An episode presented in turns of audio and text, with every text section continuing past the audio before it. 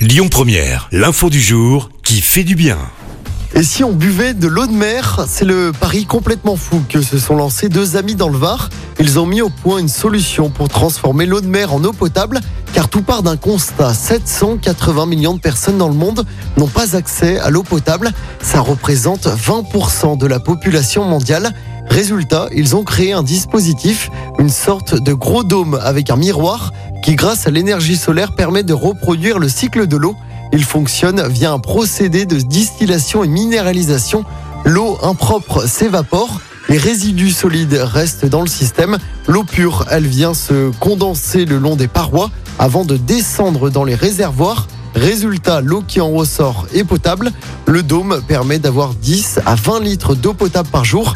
Il permet de combler les besoins en eau de 5 personnes par jour.